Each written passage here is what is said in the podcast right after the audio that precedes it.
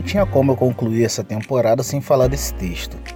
Eclesiastes 3, de 1 a 8, 11a e 12. Há tempo para tudo. O momento certo para toda intenção debaixo do céu. Tempo de nascer e tempo de morrer. Tempo de plantar e tempo de arrancar. Tempo de matar e tempo de curar. Tempo de derrubar e tempo de construir tempo de chorar e tempo de rir, tempo de prantear e tempo de dançar, tempo de jogar pedras e tempo de recolher pedras, tempo de abraçar e tempo de afastar, tempo de procurar e tempo de desistir, tempo de guardar e tempo de descartar, tempo de rasgar e tempo de costurar, tempo de silenciar e tempo de falar, tempo de amar e tempo de odiar, tempo para a guerra e tempo para a paz. Ele fez tudo apropriado para o momento certo. Sei que não há nada melhor para eles, ou seja, os seres humanos, do que serem felizes e se alegrarem enquanto vivem. Essa expressão carpe diem, ou carpe diem, né? Como a gente está acostumado a ouvir, ela quase com certeza você sabe o que ela significa, né? Que é curto momento, aproveite os prazeres do dia. E eu quero falar um pouquinho sobre isso, sobre o fato da gente aproveitar o momento em que a gente está vivendo. A gente vive um período em que a ansiedade é uma coisa muito grande, muito forte, muito presente na vida das pessoas. A ansiedade nada mais é do que o excesso de futuro, assim como a depressão é excesso de passado, o estresse é excesso de presente a ansiedade ela é excesso de futuro.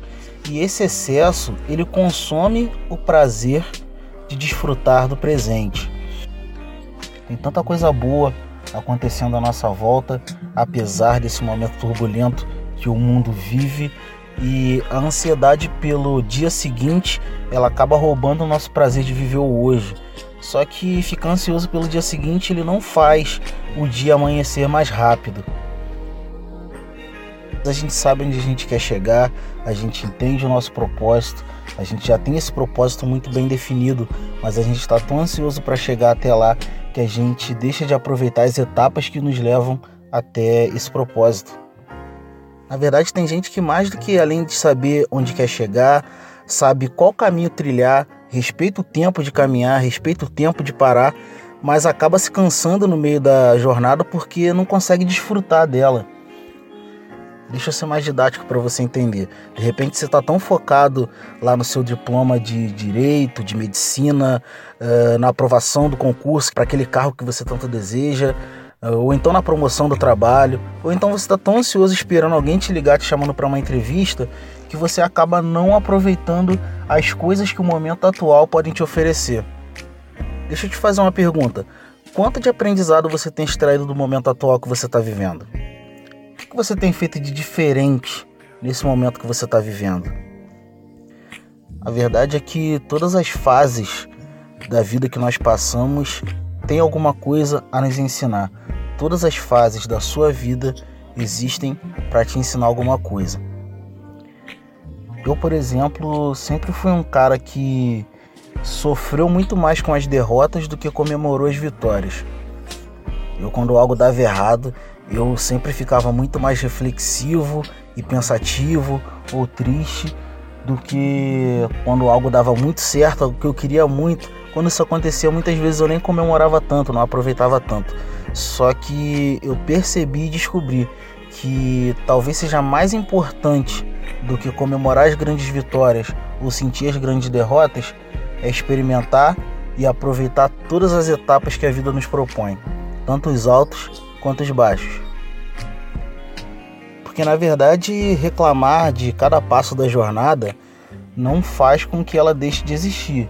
Na verdade, quem reclama da jornada acaba passando por ela com tanta dor que o troféu vem com gosto de sangue, enquanto quem desfruta passaria quantas vezes fosse preciso por esse período, mas sempre iria provar o sabor do aprendizado.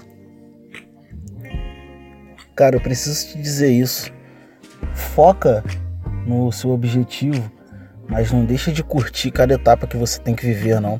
Não deixa de curtir cada seguidor novo que você ganhar enquanto você não chegar ao seu milhão de seguidores. Não despreza os 10 streamings que você tem enquanto você não tem milhões de streamings. Valoriza a tua primeira venda, mesmo que você esteja ainda distante de se tornar o maior vendedor no teu ramo. Não despreze os seus pequenos começos. Uma história na Bíblia que eu acho muito legal sobre essa questão de, de aproveitar é, a jornada é quando Davi foi buscar a arca na casa de Obed-Edom para levar para a tenda que ele tinha preparado. E quando ele pega essa arca, a cada seis passos que eles davam, eles faziam um sacrifício, uma oferta, e cantavam, dançavam e comemoravam aqueles seis passos que eles tinham dado. Cara, você tem comemorado os seus pequenos passos? Você tem comemorado as suas pequenas conquistas?